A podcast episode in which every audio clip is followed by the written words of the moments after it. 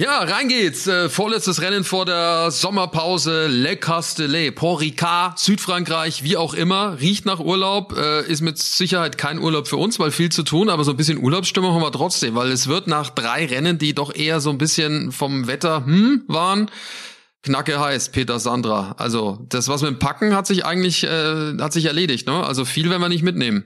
Badehose, auf jeden Fall, würde ich sagen. So für den, möglicherweise für den, für den Sprung ins, ins äh, kühle Nass äh, auf dem Heimweg. Was ist denn angesagt? 36, 37 Grad, glaube ich, ne? Ja, wird warm. Also Sonnencreme ist wichtig. Mon Dieu. Mon Dieu, mon Dieu. Wichtiges Utensil, ja. Also auf der Strecke, wo man eigentlich auch ein, ein, eine Landkarte braucht, so wie die äh, gestaltet ist, mit so verschiedensten Möglichkeiten. Ich weiß nicht, über, über 200 Varianten oder fast 200 Varianten, die man da fahren kann. Das ist ja totaler Irrsinn. Ich finde die Strecke nach wie vor so, hm, aber kommen wir nachher noch sagen, dazu. ist eigentlich deine Lieblingsstrecke, oder? Ja, ja, ich liebe sie sehr. Backstage Boxengasse. Der Formel 1 Podcast von Sky.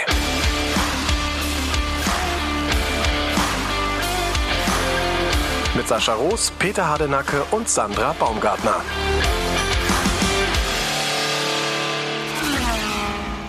Ja, kommen wir nachher noch dazu, was die Strecke so mit sich bringt. Ähm, Sandra, Peter, lass uns noch ein bisschen äh, zurück und vor allem dann auch noch nach vorne gucken. Ähm, Sandra, zurück, du warst schon unterwegs, ne? In der Schweiz, glaube ich, war es, äh, mit, mit äh, Mick. Ein, ein schönes Stell dich ein, sehr romantisch auf der Pferderange. Ja, genau, das war herrlich. Also Pause haben Mick und ich uns jedenfalls nicht gegönnt. Äh, wir haben uns gedacht, wenn rennfreies Wochenende ist, dann treffen wir uns doch einfach auf der Familienranch in der Schweiz. Haben wir natürlich nicht einfach so gemacht, nein.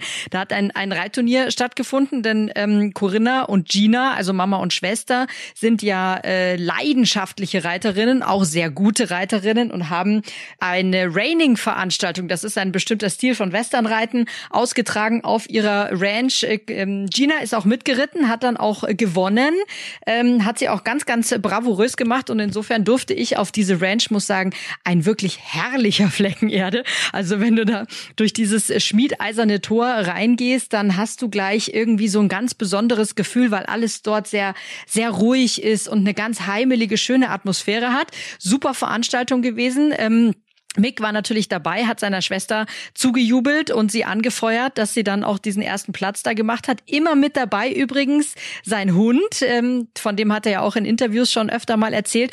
Und dann haben wir uns zum Interview getroffen und haben dabei Hufeisenwerfen gespielt. Ich habe mich ein bisschen blamiert, ich habe gar nichts getroffen. Mick hat einmal zwei Punkte gemacht, insofern hat er gewonnen. So viel sei da schon mal verraten. Und da haben wir uns auch ähm, nett unterhalten, auch über ne, seine sportliche Leistung. Und ich hatte so den Eindruck, er ist jetzt so richtig auch in sich angekommen. Also der ist so richtig gesettelt, voll fokussiert nach vorne und ich glaube, wir können da noch einiges erwarten von ihm.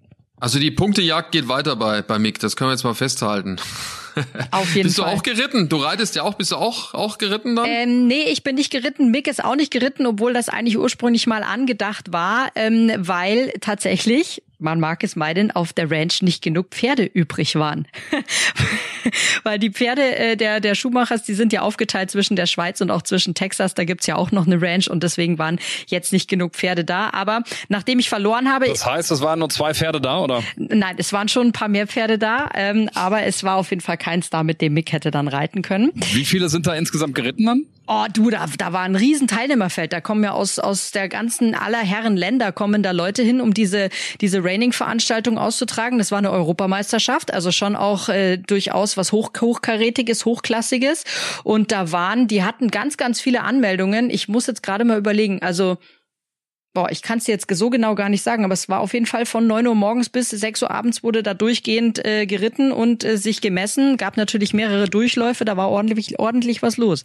Wie muss man sich die Range vorstellen? Also äh, jetzt, ich meine, du warst jetzt da quasi fast an den heiligen Hallen der Schuhmachers. Wie ist das da? Äh, ist das riesengroß? Ist das? Wie kann man das? Wie kann man? Ist das absolut äh, Hochsicherheitstrakt oder wie wie Nö, ist das gar da? Nicht, ehrlich gesagt. Also die Türen, äh, die Tore der Ranch, die waren offen. Es ist ein ein Gelände, das sieht gar nicht so groß aus, wie es ist, weil man sich das jetzt nicht so vorstellt, dass das quasi, äh, ne, wie man das in so alten Westernfilmen oder so kennt, da so ein Tor ist und dann fährt man erstmal meilenweit, bis man zum Haupthaus kommt. Nein, du biegst im Prinzip in diesem in dieser Ortschaft in eine kleine Straße ein. Da ist dann rechts ähm, der Eingang zu der Ranch, eben so ein schmiedeisernes Tor.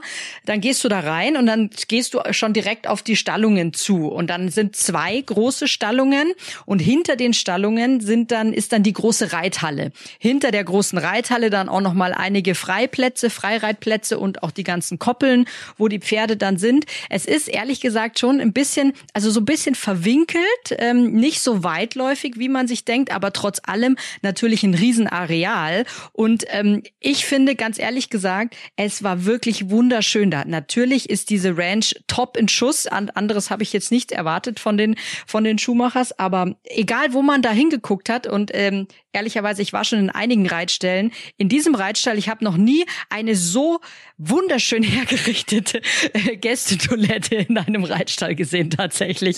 Also da muss man wirklich sagen, dass da merkt man in jeder in jedem Winkel mit viel mit wie viel Liebe ähm, diese Anlage auch betrieben wird. Also hätten wir das auch geklärt. Ja und Wohnhaus ist da nicht, oder? Ist das dann nur nur Pferde oder wie? Na, es gibt schon auch ein kleines Wohnhaus. Es gibt natürlich auch einen Bürotrakt, der ist äh, quasi über den über den Stallungen ist so eine so, so ein kleiner Bürotrakt, weil natürlich solche Raining-Veranstaltungen etc. auch irgendwie organisiert äh, werden wollen. Und ein kleines Wohnhaus gibt es dazu auch, dass wenn man natürlich ähm, dort etwas länger oder etwas mehr Zeit verbringt, dann nicht immer wieder äh, extra nach Hause fahren muss. Also da war übrigens das Tor dann auch zu. Das war dann der, äh, wie gesagt, Privatbesitz auch der Familie Schumacher. Da war für uns kein Zugang. Aber weil du schon sagst, nee, das war gar nicht wie so ein Hochsicherheitstrakt. Ganz äh, offenes Tor, konntest du einfach reinlaufen, hast dich im Office angemeldet und äh, dann hattest du eigentlich auch je überall auf dieser Ranch Zugang. Also es gab jetzt keinen Bereich, außer eben das Wohnhaus, wo es geheißen hat, da darf man jetzt nicht irgendwie einen Fuß hinsetzen. Ich habe mich da sehr willkommen gefühlt. Schön. Und äh, er ist ja durchaus zuversichtlich, ne? Ja, ja, Peter, du erstmal. Ja, genau. Ich wollte dich mal fragen, Sandra, und ähm, hat nur Mick gesprochen oder oder auch äh, die Mama oder die Schwester oder oder oder wie war das insgesamt dann äh, angesetzt?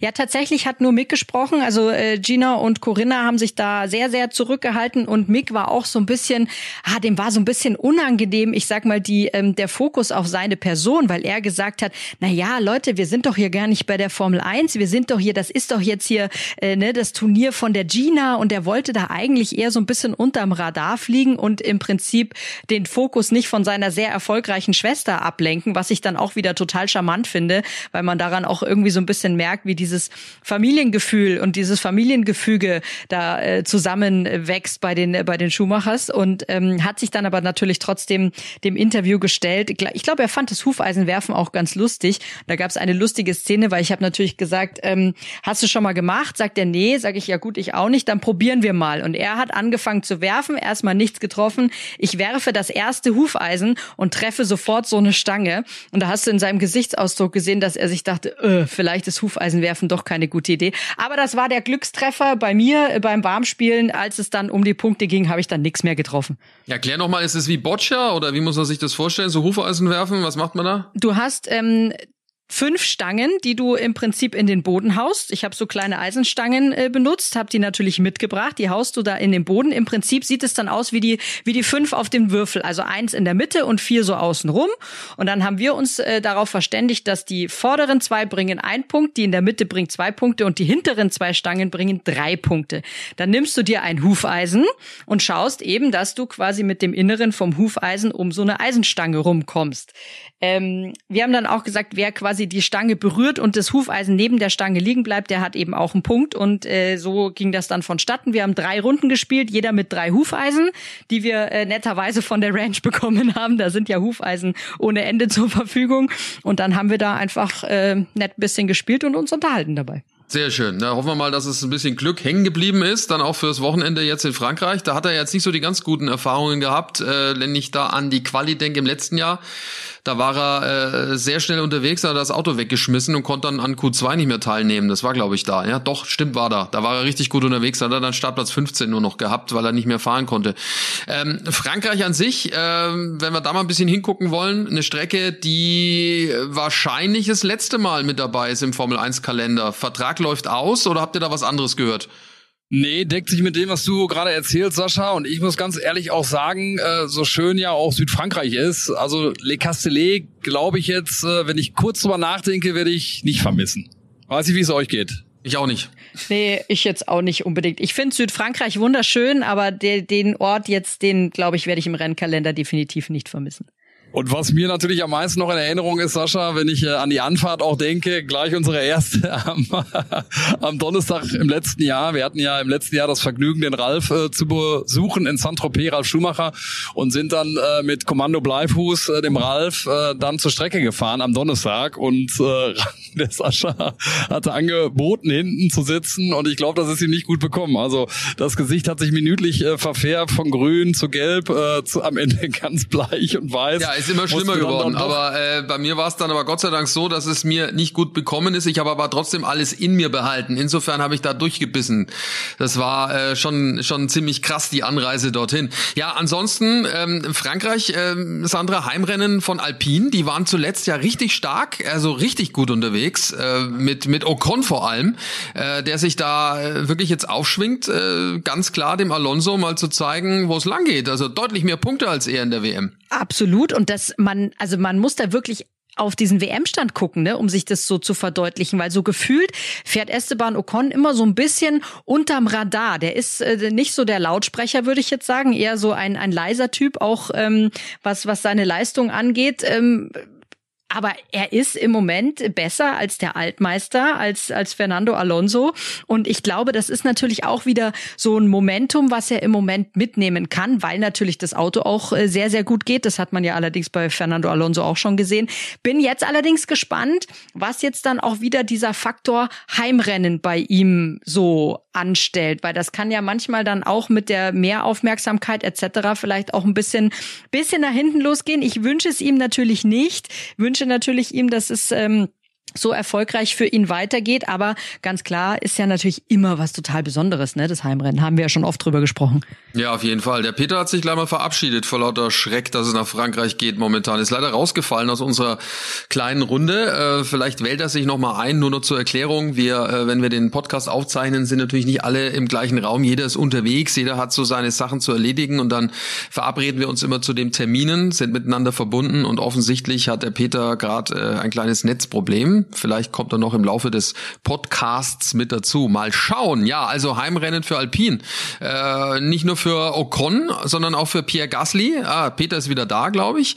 Ja, schau an. Er hat das Netz gefunden. Ja, also Pierre Gasly, äh, für den ist auch ein Heimrennen, aber äh, unterm Strich ist das eine frustrierende Saison, so ein bisschen für Alpha Tauri. Die warten jetzt auch endlich auf Updates sollen kommen jetzt in Frankreich. Sollen kommen. In Frankreich hatte ich mit Pierre Gasly auch drüber gesprochen nach diesem desaströsen Wochenende in Österreich, weil da muss man schon auch sagen, natürlich war das mit dem Auto äh, bisschen schwierig, aber er hat da schon auch ähm, einige Fehlerchen gemacht, die ihm wahrscheinlich normalerweise nicht so unterlaufen würden.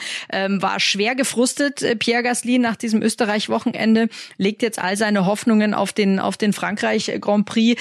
Wäre ihm und dem Team natürlich auch zu wünschen, dass es ein bisschen bergauf aufgeht, weil ähm, bisher war es eine ziemliche Seuchensaison, würde ich sagen. Also die sind nicht so richtig in den Tritt gekommen. Da gab es immer Probleme das ganze Rennwochenende über. Ich kann mich an kein Wochenende erinnern, was einfach mal wirklich clean und sauber abgelaufen ist bei denen. Das auf jeden Fall. Peter, bist wieder da oder? Ah, ich glaube, er ist nicht wirklich anwesend. Er kämpft noch mit der Verbindung. Er kämpft noch. Er kämpft noch mit der Verbindung, der Peter. Äh, einfach reingrätschen, lieber Peter. Wenn es soweit ist, dann äh, bitte gerne. Also Alpha Tauri, äh, hoffen wir mal, dass es da für die ein bisschen aufwärts geht fürs, fürs Team von, von Franz Toast. Und äh, bei Mercedes ist es so, auch da habe ich mir eine Statistik angeguckt, die ist echt überragend. Äh, die haben in den letzten sechs Rennen es fünfmal aufs Podium geschafft. Das finde ich schon bemerkenswert. Dreimal dritter Platz schwingen sich so langsam auf, äh, mit den großen Teams, also mit den Top-Teams in dieser Saison, Ferrari und Red Bull, mithalten zu können. Glaubst du, dass sie es in, in Frankreich schaffen können? Also aus eigener Kraft da wirklich vorne mitfahren, äh, das wäre drin? Ich glaube schon. Ich glaube schon, weil ich meine mich auch zu erinnern, dass auch generell Frankreich äh, eine Strecke war, die die Mercedes immer gut gelegen hat. Äh, klar haben wir jetzt andere Autos etc. Aber ich glaube auch, dass das Team jetzt so gut daran gearbeitet hat, diese Probleme, die sie gerade Anfang des Jahres hatten, in den Griff zu bekommen, dass das auch nachhaltigerer Erfolg sein kann. Möglicherweise hat es deswegen auch etwas länger gedauert, bis sie wieder, ich sag mal, vorne bei der Musik mit dabei waren. Glaube aber, so wie ich das Team einschätze, dass das dann ähm, schon auch äh, eine Sache ist, die Hand und Fuß hat und ähm, eben nachhaltig ist. Ich glaube, dass wir mit denen rechnen können, äh, vorne mit dabei. Ich bin jetzt mal nur gespannt, wie sich jetzt dann eben auch dieses Kräfteverhältnis entwickelt zwischen George Russell und Lewis Hamilton. George Russell hatte ja zu Beginn der Saison den Teamkollegen ähm, voll im Griff. So langsam arbeitet sich Lewis Hamilton jetzt wieder ran. Und da bin ich tatsächlich mal gespannt, ob ähm, George es schafft, weiter davor zu bleiben ähm, oder ob das, äh, das Zepter jetzt wieder über übergeben wird. Da hast du recht, ne? Das ist schon, schon erstaunlich. Wenn man sich die letzten drei Rennen anguckt, dann äh, Lewis Hamilton jeweils auf dem Podium, immer Dritter geworden. Äh, das äh, ja hätte ich nicht so vermutet. Äh, und George Russell war, wenn mich nicht alles täuscht, der war nicht in den Punkten, ne? Nee. Doch, doch, doch, viermal war er. Er war zweimal Vierter, zweimal Vierter. Er war, er war Vierter in Kanada und Vierter in, jetzt in Spielberg. So ist es. Der war zweimal, zweimal Vierter, zweimal dahinter.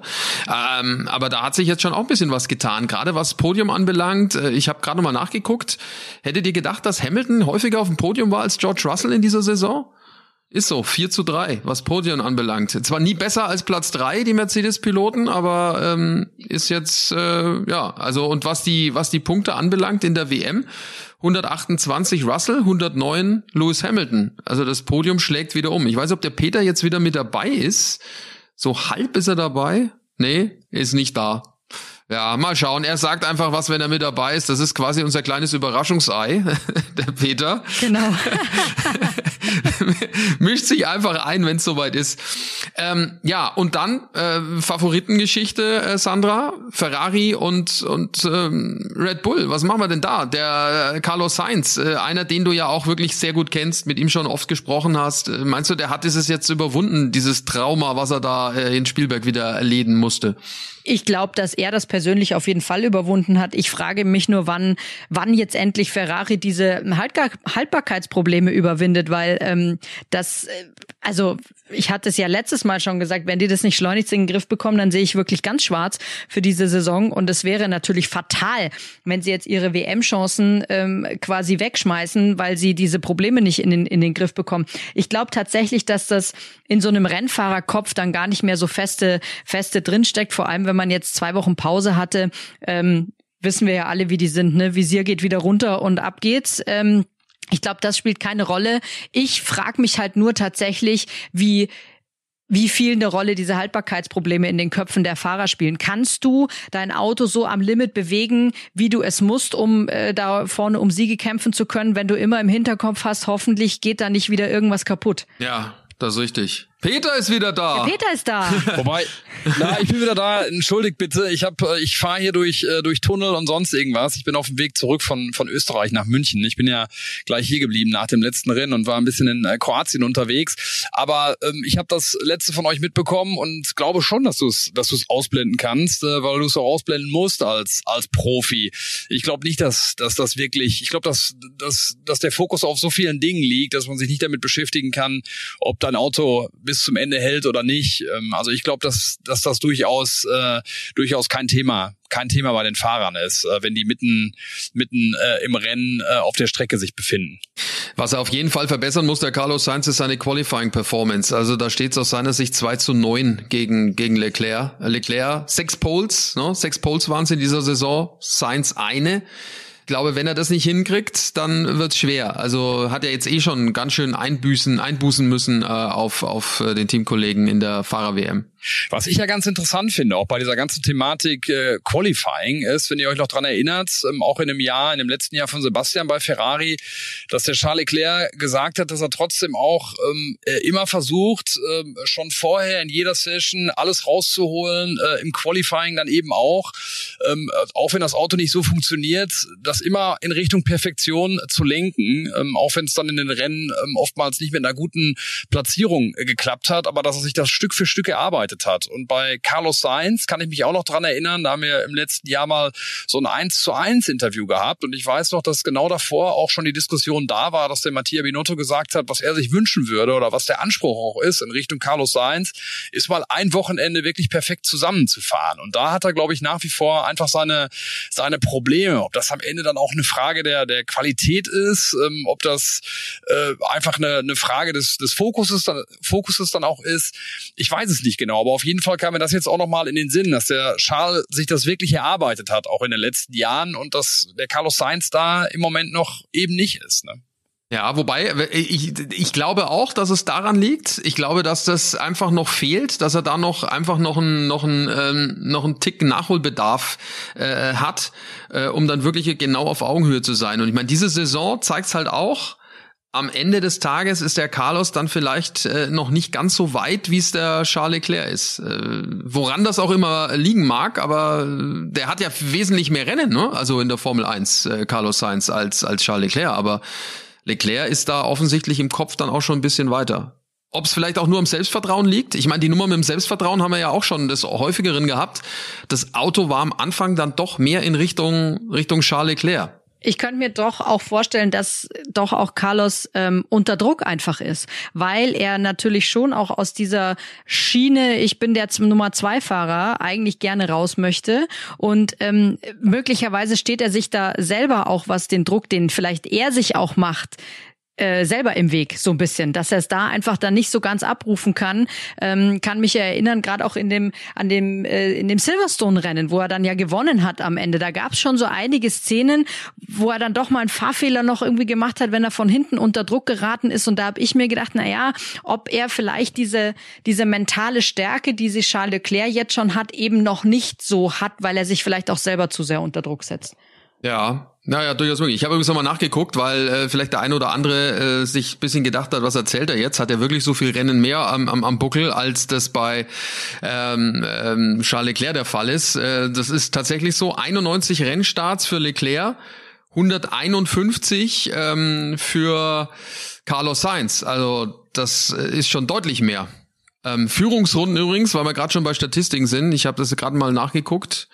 Leclerc 565 und Sainz 69. Und das bringt's dann, glaube ich, auch schon zusammen, äh, weit dann Leclerc schon ist mit der Rolle, um einen WM-Titel mitfahren zu können. Auf der anderen Seite muss man natürlich sagen, hat er auch dieses eine Jahr natürlich auch mehr gehabt bei Ferrari, wo Ferrari noch eine gute Rolle gespielt hat, ne? Und hier und da dann auch äh, ähm, ja eine, eine, eine gute Performance gezeigt hat. Ich glaube, da hat er ja auch gleich zwei zwei Rennsiege eingefahren. Das eine vor heimischer oder vor heimischem Publikum und dann noch ein, ein zweites auch. Ähm, also das darf er natürlich dann auch nicht ganz außer Acht lassen, dass er da auch dann zumindest, was die Statistik betrifft, ein Jahr im Vorteil ist, weil er da auch schon im siegfähigen Auto saß. Ja, ja, genau, richtig. Das äh, kommt natürlich auch noch erschwerend hinzu. Ähm, wir sprechen gleich nochmal über Frankreich, über das nächste Rennen und wir sprechen auch noch über ähm, Sebastian Vettel im Aston Martin. Alles gleich. Vorher das für euch. Wenn ihr generell bei der Formel 1 mit dabei sein wollt, wenn ihr jetzt noch die letzten beiden Rennen vor der Sommerpause aus Frankreich und Ungarn live sehen wollt, dann ist das gar kein Problem. Das könnt ihr bequem streamen mit dem Live-Sport-Abo von Wow. Und wer sich jetzt fragt, wow, was ist denn das? Wow, das ist äh, das neue Sky Ticket. Sky hat das Ganze umbenannt, vereinfacht und verbessert und jetzt findet ihr das gewohnt überragende Motorsportangebot von Sky eben bei Wow. Also, neuer Name, aber innen drin gibt es das gewohnt gute Programm. Zur Formel 1 gibt es auch das gesamte Motorsportangebot von Sky. Und nicht vergessen, da gehört dieses Jahr auch die IndyCar-Serie dazu mit all ihren 17 Rennen. Könnt ihr live und exklusiv streamen. Auch eben bei Wow. Checkt mal die Website wowtv.de slash F1. Der Link steht aber auch ähm, hier in den Show Notes. Da kriegt ihr dann alle Infos, wie das geht, was alles drin ist. Und dann könnt ihr easy und flexibel mit dabei dabei sein. Ihr könnt auch auf zwei Geräten gleichzeitig streamen. Alles ohne Receiver. Also wowtv.de slash F1 und schon kann's losgehen.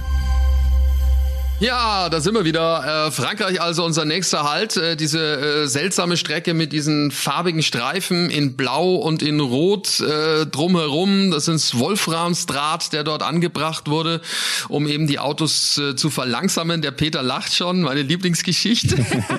Hast du doch gewusst, dass es Wolframsdraht ja, ist? Natürlich. Ja, Wolframsdraht. Ich, hätte, ich hätte es nicht mehr äh, aktiv gewusst, aber passiv natürlich. Wolframsdraht, da war doch was. Tief in dir drin hat's geschlummert. Tief im Hinterstübchen. kennen wir aus Glühbirnen.